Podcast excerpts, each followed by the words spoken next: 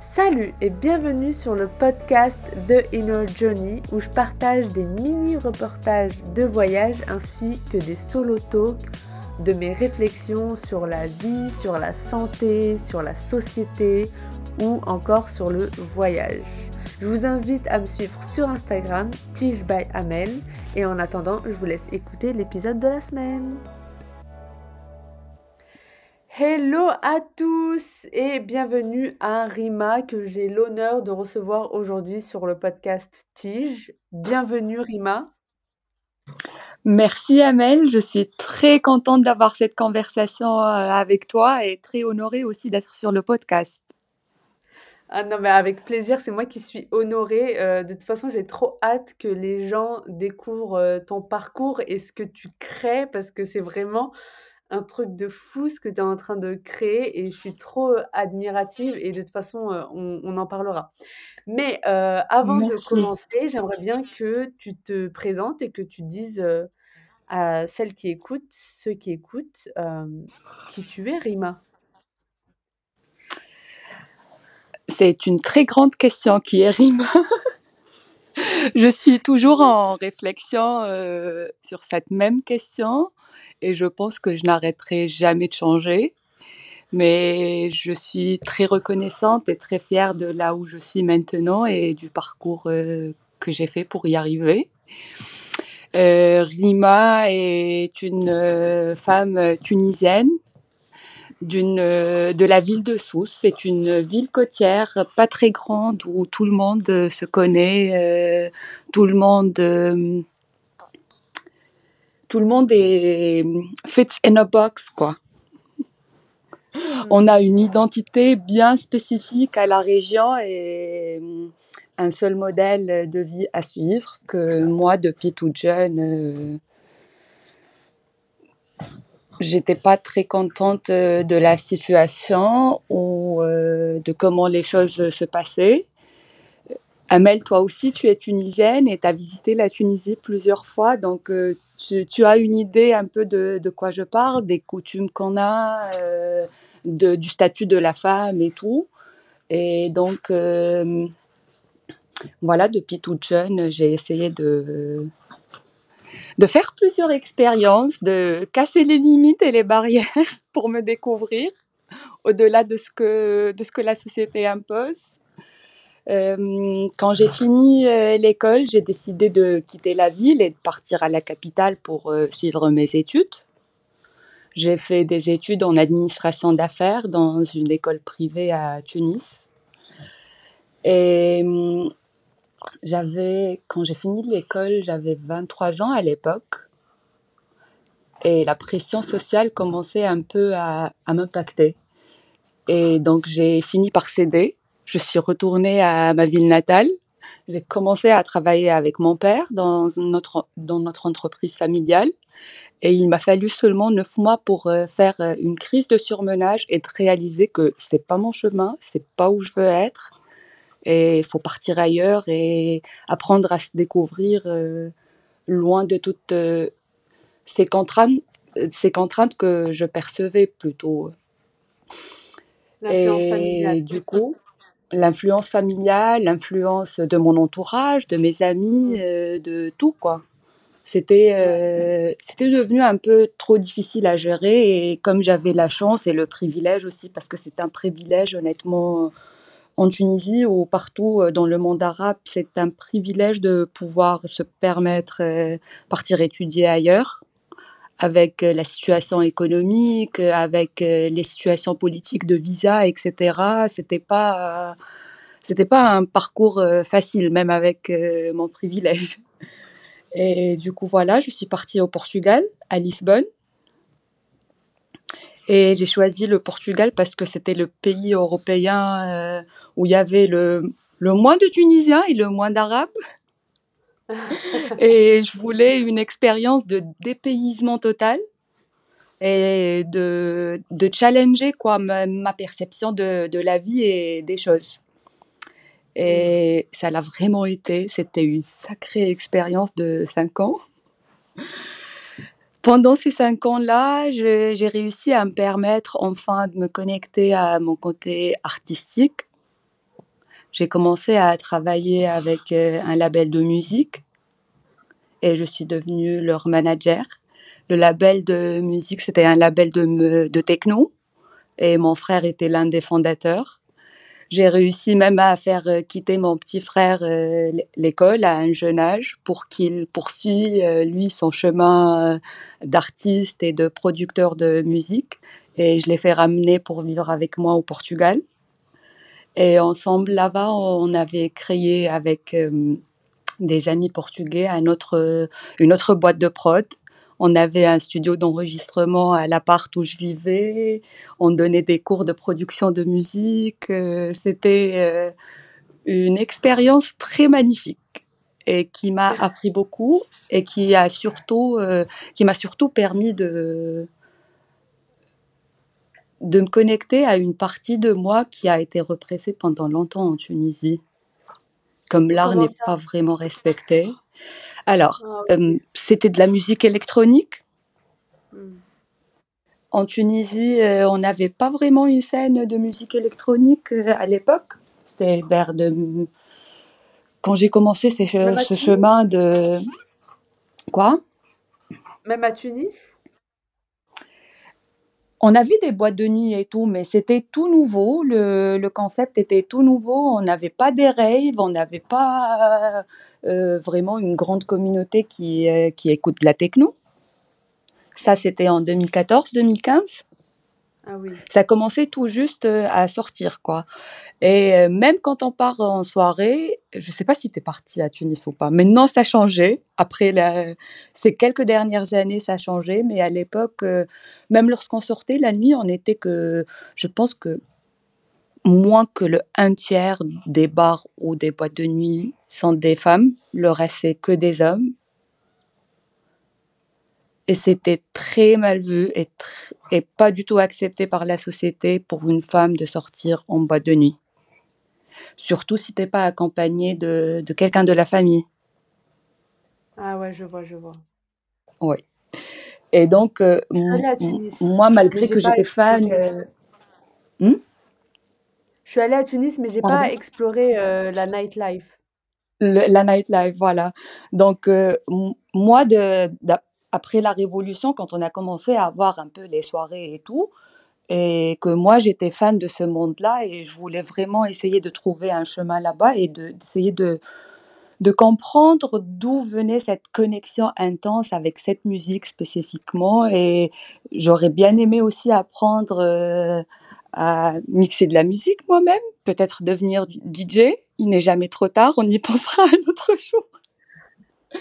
Mais, mais voilà, j'avais une connexion très spéciale avec euh, ce monde-là mais j'ai pas pu l'explorer euh, à cause de, plusieurs contraintes et plusieurs problèmes. Donc, dès que je suis partie au Portugal, c'était la première chose avec laquelle euh, je me suis euh, connectée. Et aussi, comme, comme je voyais comment mon frère, il galérait en Tunisie pour faire pour faire avancer sa carrière, lui en tant que producteur et DJ de, de techno, et que même quand il euh, sortait des albums ou des trucs comme ça, la majorité des, des, écouteurs et la majorité des personnes qui achetaient sa musique, ils étaient passés en Europe ou aux États-Unis ou ailleurs, quoi, pas, pas dans le monde arabe et pas en Tunisie. Hmm. Donc euh, voilà, j'ai tout fait pour... Euh, pour trouver un moyen de le faire sortir lui aussi, euh, d'avoir euh, un visa, un visa talent, ça s'appelle, c'était un passeport talent qui te permet de, de partir, passer un an dans l'un des pays de l'Union européenne pour développer ton parcours euh, artistique. Ok. Et du coup, après, il s'est passé quoi? Il s'est passé quoi? Donc, ce parcours-là, euh, il m'a permis de, découvrir que, que j'aime bien le domaine événementiel, pas nécessairement seulement le monde d'événementiel de la nuit, mais organiser des événements et recevoir des gens. Euh, cette hospitalité, quoi, et surtout de, de rassembler les gens pour de la joie et de l'amour parce que c'est ça les, événements de musique et les événements artistiques. Mmh. Après, euh, il y avait euh, après la réalité quoi euh, m'a rattrapé. Il fallait que je trouve un travail de 35 heures minimum par semaine, un contrat quoi de travail de 35 heures minimum par semaine pour pouvoir rester au Portugal et pour pouvoir garder ma, mon permis de séjour. Et du coup, tu as fait Et quoi? du coup, euh, il le travail que, que je faisais, c'était en freelance. On n'avait pas des heures fixes. On pouvait organiser un ou deux événements euh, pendant un mois et après passer deux mois sans rien organiser. Donc, même côté financier, euh, c'était pas quelque chose de, de durable. Et c'est là que j'ai commencé mon parcours pour chercher un travail. Et euh, à ma surprise, je me suis retrouvée chez YouTube, YouTube Google. Quand j'ai passé l'interview, je ne savais pas euh, exactement c'était quoi le job. Ça disait juste que c'est quelque chose euh, en digital media management, Google Ads management, et c'est tout. C'était du digital marketing quoi à la base. Et après, c'est qu'après le quatrième interview, après avoir signé un contrat de confidentialité, que euh, on m'avait annoncé que le travail, c'était quoi exactement le travail et pour quelle entreprise. Et du coup, euh, j'ai commencé à travailler à YouTube en tant que euh, manager du département de bien-être. Je devais organiser des événements de bien-être pour les employés chaque semaine. Et en même temps, euh, j'étais manager de l'équipe arabe. Mon équipe, elle devait regarder du contenu et le filtrer slash censurer en fonction des lois internes. Et moi, je devais m'assurer qu'ils sont au courant de tous les changements de, de loi et qu'ils les appliquent correctement. J'ai passé un an et demi presque là-bas. Et je trouve même pas les mots pour, euh, pour décrire cette expérience, honnêtement. Mais c'était le coup de réveil ou le coup d'appel euh, dont j'avais besoin En fait, au pour début réaliser.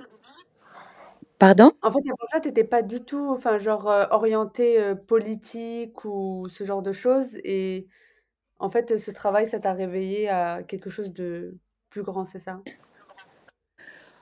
En fait, j'étais pas trop orientée politique, euh, oui, parce que j'ai toujours été fan des théories de complot, entre guillemets. Ah OK, d'accord, il y avait déjà une envie. J'étais toujours à côté de la plaque du côté politique. Ça n'a jamais, euh, ça n'a jamais, ça n'avait jamais de sens pour moi. Comment le monde était géré. Mais en même temps, toutes les théories de complot que je regardais avant, honnêtement, euh, j'avais mes doutes. Je me disais quand même, le monde, il peut pas être aussi euh, mauvais que ça. On ne peut pas être aussi méchant que ça. Mais ce Attends, travail-là, il m'a réveillé que. juste avant que Pardon? tu tu continues, je voulais quand même te poser une question, c'est Ok. OK, parce qu'en France, tu vois, genre, on est quand même dorlotés par, heu, les gouvernements, honnêtement Oui, et c'est pas du tout le cas en Tunisie. Donc en Tunisie, vous é c'est évident que genre, heu, vous bah, la politique, vous étiez en général, heu, enfin, vous en foutiez quoi des gouvernements parce que vous plus ou moins, vous saviez qu'ils s'en foutaient de vous quoi, surtout avec Ben Ali. Enfin, je sais pas trop. exactement. Et j'ai vécu la, rév- la révolution à l'âge de 18 ans. Donc, euh, j'étais euh, quand même un peu consciente de, de, de ce qui passait. Et Ouais. ça avait un grand impact sur ma vie. C'était l'année de terminale de high school, Ah oui, le de mon lycée. Ouais, c'était l'année de mon bac. Mmh. Juste avant que tu continues, hem, c'est que c'est qu'est-ce que tu dirais? Est-ce que c'est genre, je sais que peut-être on t'a posé la question plein de fois, mais est-ce que c'était mieux Oui, avec Ben Ali ou ou genre après Ben Ali? C'est ce que tu poses à à tout le monde, même en Irak. Avec Saddam Hussein ou ou après Saddam Hussein? Euh, côté liberté d'expression et le parcours, on est très loin de la justice sociale, mais au moins il y a des choses qui sont en train de se passer pour, euh, pour changer les choses. Ça, c'est vachement beaucoup mieux après Ben Ali. Mais côté sécurité, c'était beaucoup mieux avant. Ouais, OK. C'était un peu comme en Irak, quoi. Il y a Oui, des trucs qui étaient mieux avant et des trucs, heu, qui sont mieux après, quoi. exactement.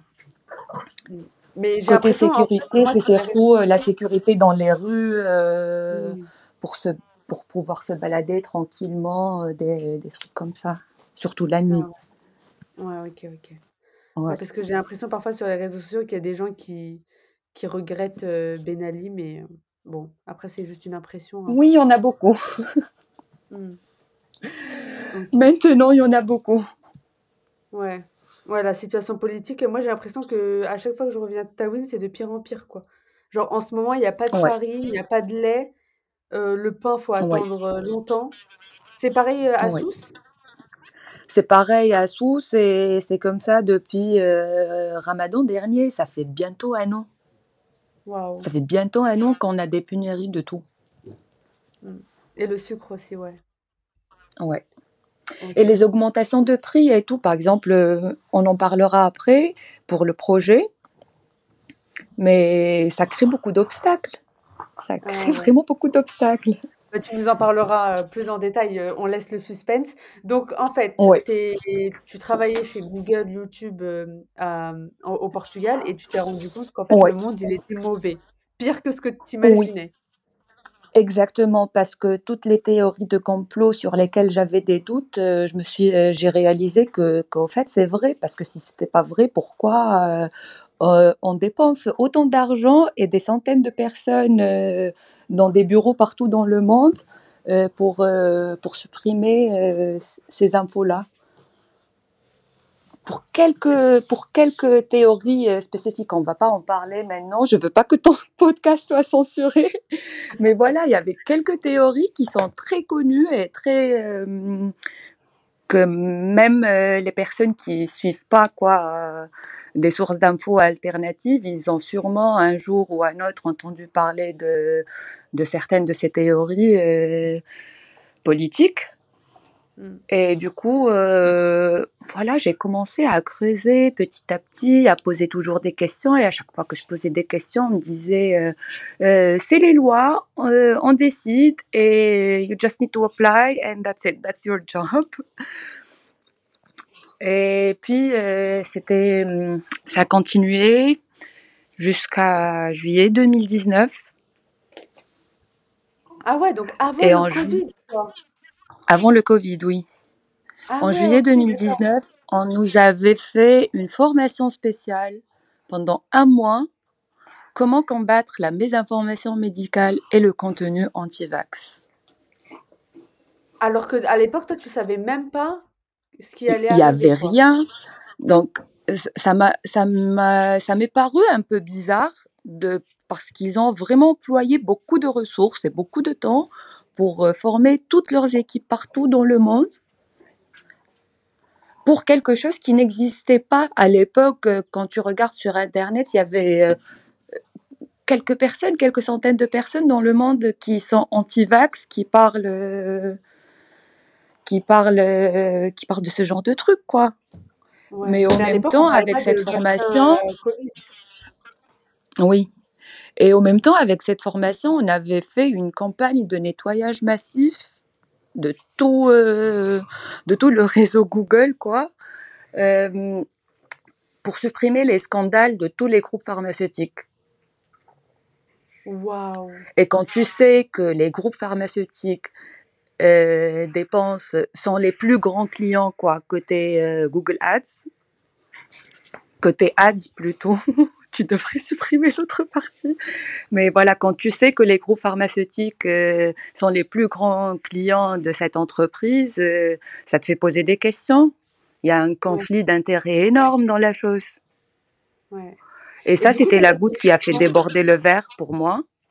Même avant de savoir que Covid allait arriver et tout, j'ai décidé que voilà, c'est bon, je quitte cette entreprise, je peux plus rester ici. Euh, je commençais à, être déprimée tout le temps. À, euh, cette époque-là, j'avais déjà euh, commencé mon parcours de guérison spirituelle, disons. Euh, j'étais abonnée dans un studio de yoga, je faisais plein de trucs pour mon développement personnel et pour, euh, pour mon développement spirituel. Et au même temps, de l'autre côté, je, je, bossais dans cette entreprise qui est en train de, de réprimer les gens au nom de la liberté d'expression et, au, au, nom de, de la prote protection de données. Donc j'ai décidé de quitter, mais en même temps, c'était juste de quitter le travail. J'allais rester au Portugal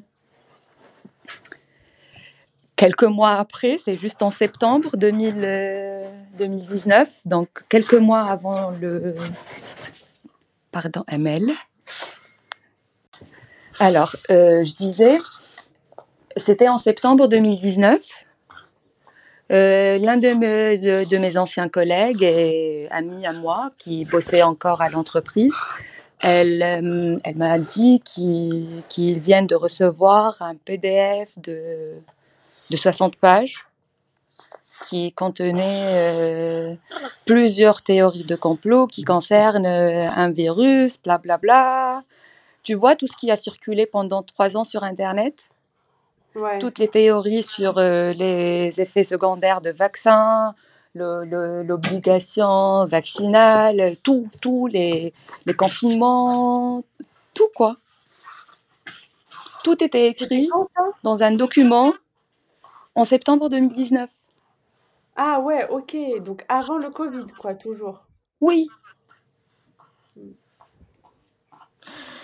Alors là, je me suis dit, bon, même s'il y a 1% de chance que cette, ces théories-là soient vraies, je veux pas être en Europe. Je préfère rentrer en Tunisie.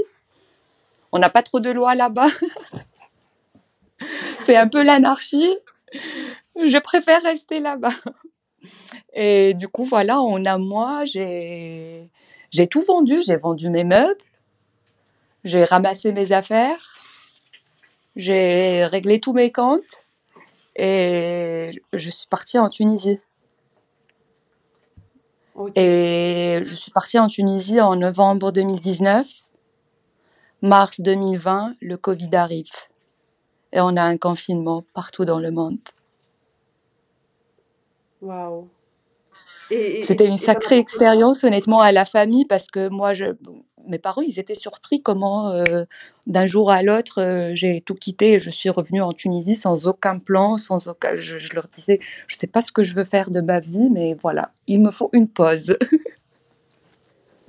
ok. Et du coup, qu'est-ce que ça, qu'est-ce que ça a amené, euh, quel changement ça a amené euh, chez toi? Parce que du coup, ça va, j'imagine, nous amener vers ton grand projet là?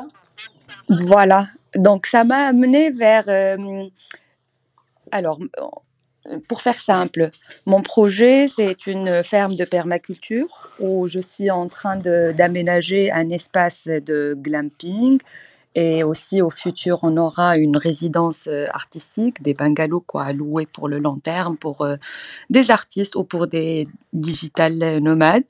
C'est le concept des éco-villages qu'on va pousser un peu partout euh, maintenant dans le monde de plus en plus.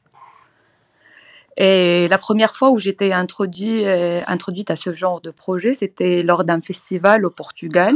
Il y avait une communauté de personnes qui ont squatté dans un terrain pendant des années jusqu'à ce qu'ils ont réussi à l'avoir légalement. Et la, la, manière dont ils ont financé leur éco-village, ils ont une école. Ils, alors, ils ont une école alternative pour les enfants avec un Oh, système génial, euh, édu- éducatif génial. Ils ont une école euh, de permaculture pour faire des formations professionnelles de permaculture design course. Euh, ils organisent tout le temps des retraites, des, des séminaires euh, sur la euh, sur le développement durable, euh, toutes les questions qui concernent l'environnement, etc. C'est vraiment une communauté géniale. Il s'appelle Boomland. Et la manière dont ils ont réussi à financer tout euh, cet énorme projet, c'est que tous les quatre ans, ils organisent un énorme festival. C'est le plus grand festival de Psytrance en Europe. Et grâce aux revenus de ce festival-là, ils ont financé leur projet. Et il y avait plusieurs communautés indépendantes au Portugal, honnêtement, et j'en ai visité plusieurs, ou bien à travers euh, des événements de musique, ou bien pour des retraites de, de yoga, pour, euh, pour des retraites de méditation ou des cérémonies, des trucs comme ça. Et, et au début, et au début, fait, quand, euh... quand j'ai visité ces espaces-là, je ne réalisais pas l'urgence d'avoir des espaces comme ça. Hmm. En fait, tu es allée au Portugal Genre, et ça, tu, tu pensais que tu allais faire de la musique, mais en, en fait, ça t'a ouvert à toute autre chose, quoi. Un autre monde. C'est Génial. exactement ça, le monde de la musique du Portugal m'a introduit à tout ce monde de, de médecine holistique, de, de spiritualité, de communauté consciente et intentionnelle. Les deux mondes sont très interconnectés au Portugal. Ouais. Et c'est intéressant parce qu'en Ouais. plus, c'est des événements extérieurs qui ont, genre, appuyé sur l'accélérateur d'une certaine manière pour euh, que tu mettes en place euh, tes projets, quoi. Un peu comme. Exactement. Ouais. Oui. ouais. Donc euh, voilà, je connaissais le concept, mais en même temps, moi, dès que j'étais introduite à ce concept-là, je me suis dit c'est là où je veux passer ma vie, je veux vivre en communauté, je veux grandir en communauté, je veux vivre indépendamment du système. Mais en même temps, je pensais que, voilà, tu, sais, les, les pensées limitantes qu'on a, question que ah, j'ai pas, euh, j'ai pas une nationalité, euh, j'ai pas un fort passeport, disons, donc euh, je dois toujours avoir euh, quelque chose d'officiel attaché au système pour pouvoir rester en Europe, euh, ou j'ai pas assez d'argent pour faire ça. Allez, je vais travailler un 9 to 5 job pendant quelques années, euh, faire, euh, faire des savings, quoi. Et après, je peux commencer à vivre ce chemin-là. Ça, c'était l'idée, avec mes pensées limitantes euh, de l'époque. Après, à, mon retour en Tunisie et quand le Covid a commencé, je me suis dit, bah voilà, c'est maintenant ou jamais. On a besoin des espaces comme ça. Si un autre virus arrive dans quelques années, si quelque chose part, euh, comment dire, part en couille, je peux dire des gros mots, ça va Ouais, t'as le droit, t'as le droit. Ouais. Donc euh, voilà, je me suis dit, le monde, il va pas bien. Le système, il va jamais nous sauver. Et je pense que la manière par laquelle euh, je peux euh, changer ma vie et en même temps avoir un impact, c'est de contribuer concrètement à ce changement. Et pour moi, tous ces projets d'éco-village et tout, c'est l'un des plus grands piliers et l'un des plus grands ressources qu'on a maintenant, dans, euh, actuellement, quoi, pour, euh, pour faire changer le monde. Waouh. Et en plus, c'est en Tunisie, quoi. Oui. Trop fière. Donc voilà, l'idée c'était de le faire en Tunisie comme bah, j'étais déjà de, de, retour et je me suis dit pourquoi, euh, pourquoi aller chercher ailleurs? Et nous, les Tunisiens et les personnes qui sont ici et qui n'ont pas le privilège ou les moyens de, de, quitter, de partir vivre ailleurs dans des espaces comme ça. Et au fait, à mon retour, euh, à mon retour en Tunisie, j'ai réalisé, j'ai commencé à participer dans quelques. J'ai trouvé qu'on a au fait des profs de yoga, qu'on a des retraites qui s'organisent, qu'on a un peu euh, une commun communauté spirituelle qui commence à, se rassembler. Et donc j'ai comm commencé à sortir, à connaître de, nouvelles per personnes, euh, de d'étendre mon réseau, quoi. Et voilà, j'ai trouvé qu'il y a plein de monde qui sont intéressés par ce genre de truc, même en Tunisie. Et donc, il est temps que, il est temps qu'on commence à faire bouger les choses aussi. Wow, et je suis contente que je ne suis pas la seule. Il y a quelques autres projets qui, qui sont sur le même chemin, qui sont en train d'essayer de faire monter euh, la même structure et les mêmes projets. Wow. On est une quinzaine, je pense, plus, euh... de personnes. J'ai vu sur, euh, sur, la page Samana Valley oui. Instagram que en fait il y avait déjà des gens qui venaient, vous faites des chants et tout, oui. c'est génial. Oui. Un peu la vie dans le Au à Samana Valley. Comment est la vie à Samana Valley? Ouais. Hem, Les OK. On a les encore le temps? que tu crées. Que je crée. Beh, est-ce qu'on a encore le temps? Parce que j'aimerais bien raconter, heu, l'histoire de Samana en détail. Ah bah, vas-y. Vas-y, OK. Heu, donc voilà, pendant tous ces mois de confinement et tout, heu, j'arrêtais pas de penser à ce que je veux faire et tout. Il y avait l'idée de ce projet-là, mais il y avait aussi plein de peurs et plein de pensées limitantes et principalement, je suis partie sur le sur l'idée d'acheter un tout petit terrain, construire une maison dans laquelle je vais habiter, mais où il y a assez, heu, de de chambres extra pour pouvoir organiser des petits événements et des petites retraites. Donc l'idée, c'était vraiment un terrain de moins d'1 hectare et aussi, heu, comme à cette époque-là, il y avait trop de choses qui allaient mal dans le monde, je voulais partir le plus loin possible de la civilisation et m'installer dans une montagne. Mais le destin a fait autrement. Heu, c'était mon père qui n'arrêtait pas de m'envoyer des annonces de terrains qui ne sont pas loin de de chez nous et moi, hem, j'avais tu n'as aucune idée à quel point j'ai résisté, quoi. Je voulais pas rester dans la ville, je voulais pas rester dans la région, mais il arrêtait pas de m'envoyer des liens que je me suis dit: «Bon OK, je vais juste pour lui faire plaisir, je vais je vais sortir avec lui pour, heu, faire, heu, quelques visites»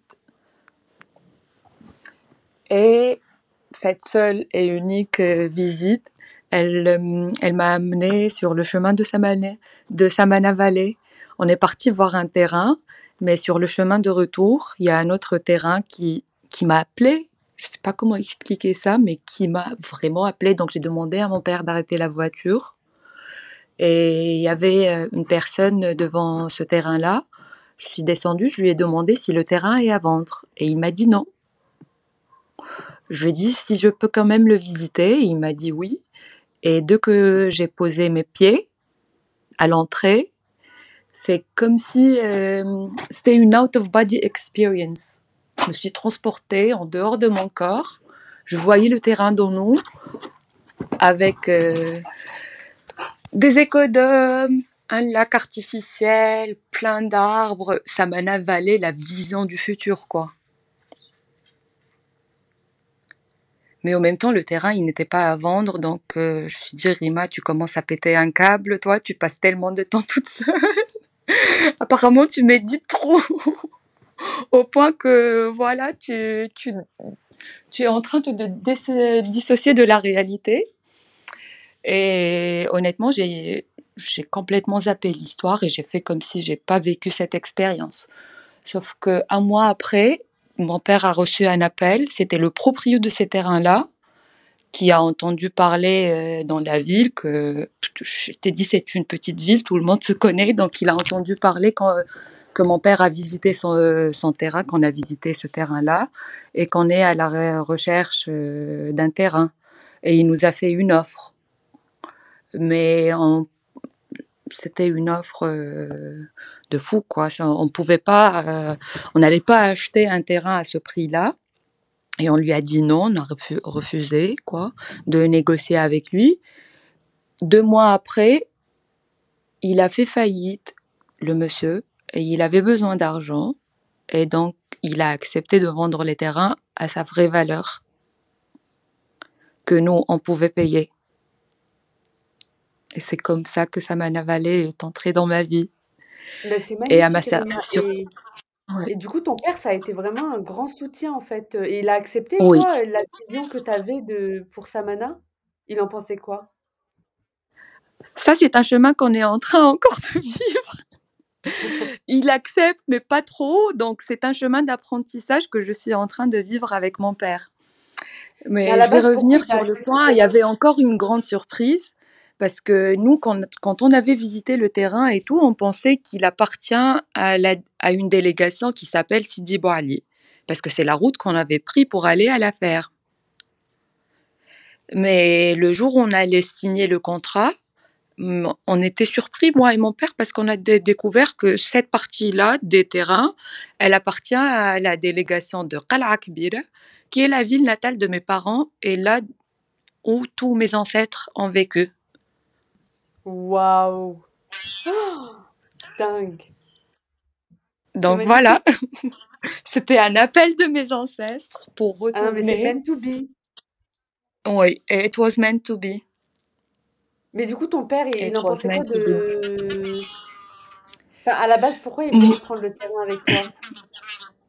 Alors, euh, il a accepté la partie de la vision qui concernait euh, l'agriculture euh, biologique, la protection de l'environnement et tout. Et il a décidé de, de m'aider parce que investir dans des terrains agricoles, surtout des terrains d'oliviers, c'est une valeur sûre. Et c'est un héritage aussi ancestral, parce que moi, à la base, euh, même dans ma famille, quoi, la famille de mes parents, les deux, ils avaient tous des terrains d'olivier. Moi, mon père, il a euh, vendu sa part d'héritage il y a des années pour construire son entreprise. Ok.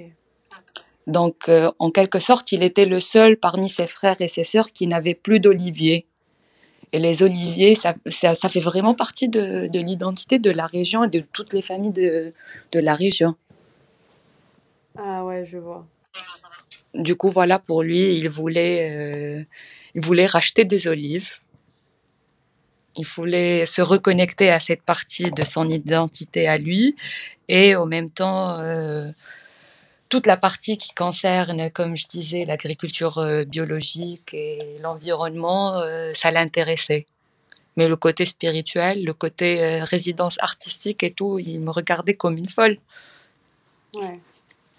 Et ça a continué comme ça pendant toute la première année de Samana Valley. C'était un conflit de ouf. Pendant un an, j'ai pas réussi à avancer sur le projet d'un point de vue infrastructure mais en même temps, c'était un parcours essentiel, je pense, pour moi, parce que ça m'a permis de, de partir en bénévolat dans d'autres fermes, de, de faire une formation professionnelle de permaculture, de, de développer quoi, mes, mes compétences à moi aussi et mes skills en agriculture, parce que je viens pas de, de ce parcours-là. Et en même temps, ça m'a permis d'apprendre... D'apprendre à me connecter avec le terrain et avec le lieu, je pense que c'était une étape très importante pour voir comment, comment le climat se comporte dans cette région-là, euh, d'où les vents dominants viennent, combien il y a de pluie, etc., pour tout simplement euh, faire un design qui a de sens et qui est en harmonie avec la nature. Et pendant toute cette année-là, à chaque fois que je voulais avancer ou faire, euh, faire quelques constructions, et euh, on commençait à organiser des, événements, il y avait cette résistance de, de mon père. Et elle n'est partie que le jour où euh, j'ai participé à une compétition avec un fonds d'investissement européen. Ils allaient donner un grant, quoi, de, de, de l'argent gratuitement sans demander rien en retour à un projet, euh, à quelques projets. C'était dix projets en total qui allaient gagner, euh, des projets qui concernent le développement durable ou le, tourisme écologique. Et donc j'ai participé à cette compétition-là et j'ai gagné la première place. Et avec ce fonds-là, j'ai commencé les constructions et quand mon père a vu qu'il y a un fonds étranger qui s'est intéressé au projet et qui a investi dans le projet, il a commencé à y croire. Non mais ça c'est Dieu ça. Il t'a fait attendre pour te donner encore mieux. Oui. Oh, c'est magnifique Rima. Merci. Ah, et encore, il y avait une synchronicité, euh, il y avait une synchronicité de, de l'univers, de Dieu qui,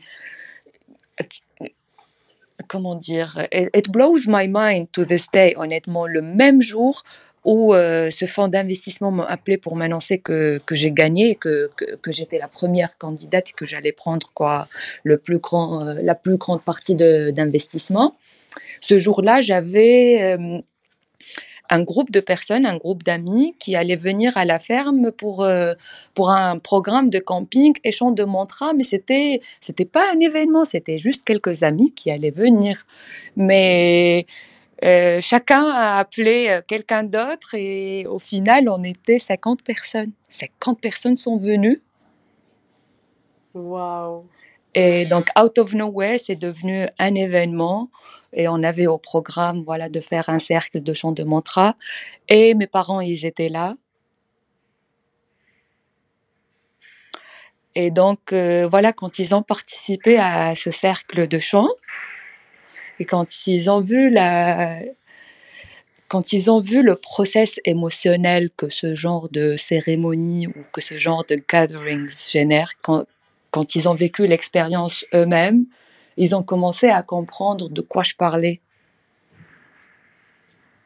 Et depuis, la résistance, elle est partie honnêtement. Et depuis, euh, voilà, je, il y a encore quelques obstacles, mais euh, moi et mon père, on est entré en dynamique plutôt de co-création où lui aussi, il est intéressé euh, à découvrir plus sur ce monde-là et il fait ses propres recherches sur les différentes techniques de construction écologique et, il n'arrête pas de regarder des documentaires ou des vidéos ou même sur les réseaux sociaux tous les profils d'autres fermes un peu partout dans le monde.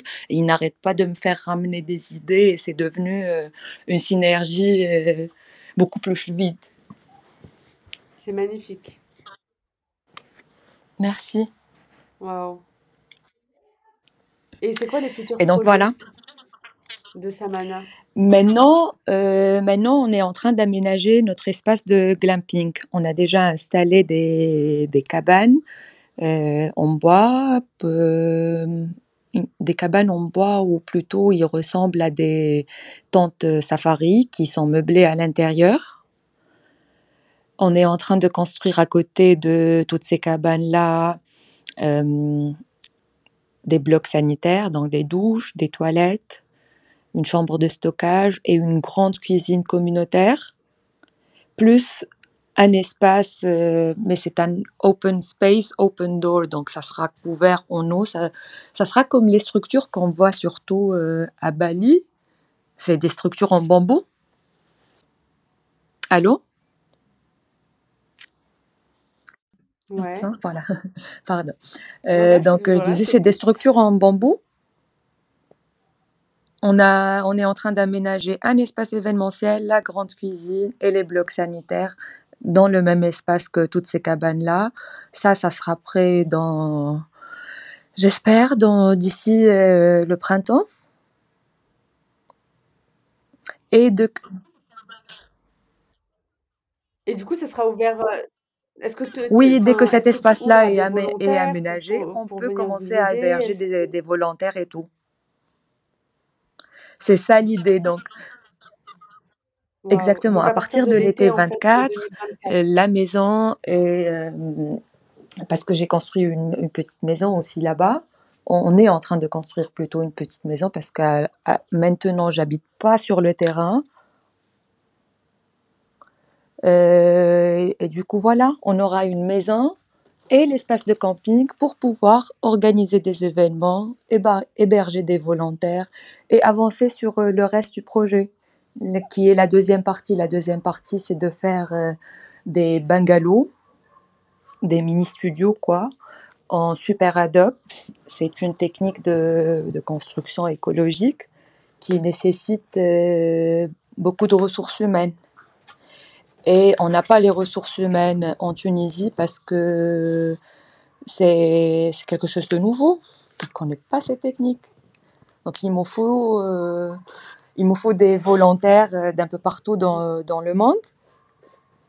Et je vais, euh, je vais faire un compte. Tu connais la plateforme Move Voilà. Donc sur Ouf, il y a plusieurs personnes qui sont intéressées par euh, le genre de projet comme Samana Valley, qui ont plus d'expérience que moi et que mes amis surtout en côté de construction écologique. Et donc voilà, on espère recevoir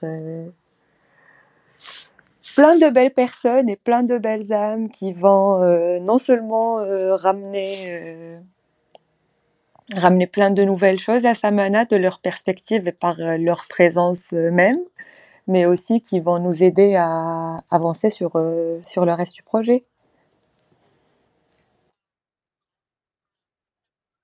Waouh, franchement, c'est magnifique, Rima. Tu as porté un sacré, heu, projet et surtout, en fait, par rapport à Oui. bah, tout ce tout ce qui est agricole. Enfin, c'est quand même, heu, une sacrée responsabilité d'acheter un terrain et et d'en faire, Oui. heu, quelque chose, d'aussi grand. C'est vraiment une grande responsabilité et mmh, Ah, c'est mais voilà, à chaque fois honnêtement, à chaque fois que, mmh, à chaque fois que je commence à avoir des doutes ou à chaque fois je passe par des périodes difficiles et I start giving up et je commence à vraiment la capacité de de tenir un projet aussi grand que ça. Est-ce que c'était vraiment la bonne décision ou pas? Heu, Dieu et l'univers, ils n'arrêtent pas de de m'envoyer des tout genre de signes ou tout genre de de support pour me faire rappeler que c'est le chemin. C'est vraiment mon chemin. Je pense que c'est mon dharma. Tu as parlé tu étais la première personne Ouais. qui m'a introduit au concept de dharma et je suis convaincue que c'est mon dharma.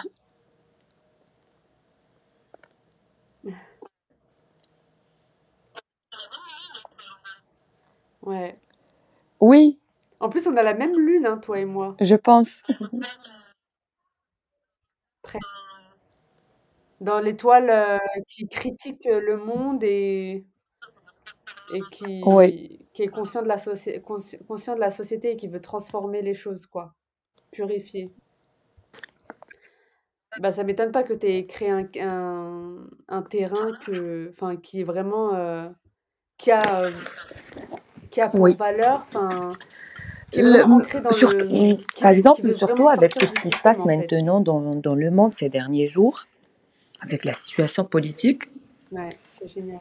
On va pas en parler, on va pas nommer les les noms pour, heu, pour pas censurer ton podcast encore, mais voilà, avec la guerre qui se passe maintenant et la réponse, Non, que tu veux dire, heu, la non-réponse plutôt de tous les gouvernements du monde. Mmh. Qu'est-ce qu'on en qu'est-ce qu'on attend encore? Personne ne devrait plus rien attendre d'aucun gouvernement dans le monde, honnêtement. On doit prendre les choses en main et comment on peut prendre les choses en main et faire une transition plus ou moins paisible ou en paix? Je pense que, voilà, de de créer notre parcours comme toi tu es en train de faire avec ton travail indépendant, le podcast qui fait parvenir les messages, heu, de plusieurs commun communautés de partout dans le monde, heu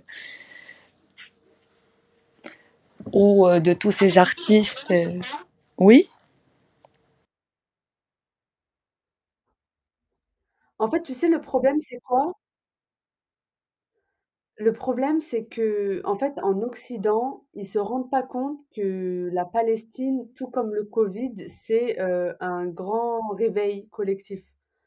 En fait, la Palestine, c'est c'est la même chose que le Covid. Et et en fait, c'est censé tous nous réveiller, même les gens qui sont au fin fond du Texas, quoi. Et moi, j'ai une copine qui est au Népal Ah ouais, moi aussi, je suis optimiste, hein. Mais le truc, c'est que les gens, là, qui restent encore, heu, accrochés au système, mais ils vont pleurer encore dans quelques années. Parce que pareil, le le système, il va il va ç ça va être l disons que l'étau va se resser resserrer. Pareil. Je pense qu'il y aura autre chose pour encore réveiller ceux qui ont besoin d'être réveillés. Mais le truc, c'est que les gens, ils ont ils ont le choix, là, maintenant. Soit ils commencent petit à petit pour, heu, se préserver de de la prochaine folie qu'ils nous réservent, soit, en fait, ils vont encore se prendre une claque, heu, dans la dans la tête, sur le visage, quoi. Mais en même temps, honnêtement, je je comprends, Amel, le genre pour pour se réveiller, disons, pour, heu, pour se réveiller à la réalité de ce monde, il faut aussi se réveiller à la réalité de soi-même. À combien, heu, we are self-abandoning, on on est en train de nous abandonner nous-mêmes, on est en train de, de nous represser nous-mêmes. Tous ces conditionnements et toutes ces pensées limitantes euh, avec lesquelles on a été conditionné, ils sont toujours présents là et c'était un travail continu et un travail qui demande beaucoup d'énergie, beaucoup d'efforts et une discipline pour, pour, euh, pour s'auto-libérer Et donc, c'est un énorme travail qui fait peur à plusieurs personnes. Donc, ils préfèrent, euh, voilà, ils préfèrent accepter le système, faire euh, en sorte qu'on ne voit pas, on n'entend pas. Hein, mais du c'est plus facile. Il faut quand même se réveiller, quoi. Ouais. mais au final, c'est pas nous qui faisons les règles. Hein. Je veux dire, l'âme, elle est venue pour évoluer, donc Oh, il faut il faut absolument regarder à travers, ces parts d'ombre, hein. C'est comme moi, parfois, je parle, en sur Insta, je parle de la jalousie et tout, mais tout le monde est jaloux. Il faut accepter, le fait d'être jaloux. Il faut accepter qu'on que parfois on est envieux, que parfois on est, en colère. Il faut accepter et comme ça, tu passes à travers, quoi et que tu Moi, j'adore tout ce que tu partages, Amel, vraiment, tes podcasteurs, ils, ne savent pas, mais toi aussi, euh, tu as joué un rôle euh, assez important sur, euh, sur mon chemin lorsqu'on s'est connus. C'était en 2020. On s'est connus sur les réseaux sociaux et après, j'ai fait un cours de yoga and dance avec toi et ça, ça m'a fait reconnecter avec mon corps d'une manière que j'avais pas explorée avant et depuis, j'arrête pas de danser tout le, monde, tout le temps et je me suis je me suis reconnectée quoi, au monde de la danse extatique grâce à toi. Et quoi d'autre? Et aussi, euh, quand on a fait la consultation, d'ailleurs, j'ai les conseils que tu, que tu m'as donnés, honnêtement, euh, ça m'a fait avancer beaucoup plus rapidement sur mon chemin. Et je, les, je continue de les appliquer toujours. Et je ne suis pas dans, tombée malade depuis.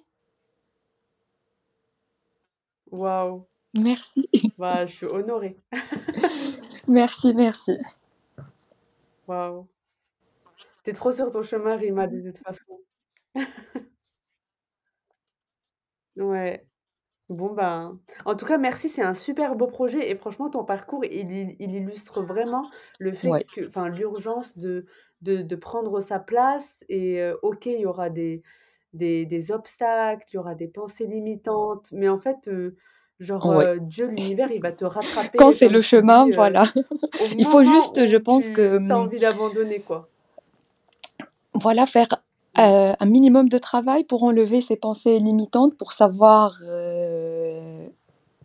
les grandes lignes, quoi, ou la direction de ton âme, de ton dharma, de ton soul mission et puis même quand tu pas toute la clarté et toutes les réponses, vas-y, fonce, commence à marcher sur le chemin et tu auras les réponses sur la route et tu auras tout le support dont tu as besoin sur la route, même quand il y a des obstacles et tout.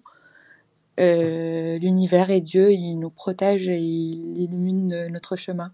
Tant qu'on tant qu'on continue d'être présent et to show up for our life. Mmh.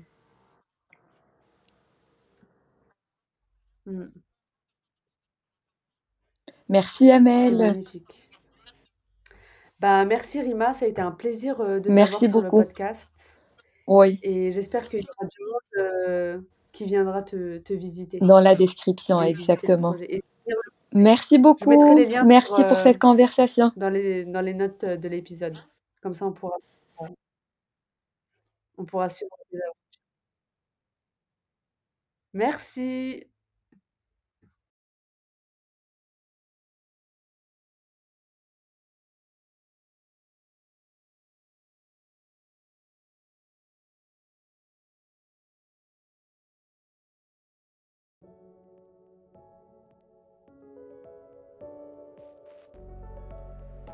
Les amis, pour impacter encore plus de monde, n'hésitez pas à mettre une note de 5 étoiles pour le podcast, à partager l'épisode à un ou une amie s'il vous a plu et évidemment à partager l'épisode sur les réseaux sociaux J'ai vraiment envie que le podcast grandisse et qu'il impacte un maximum de personnes.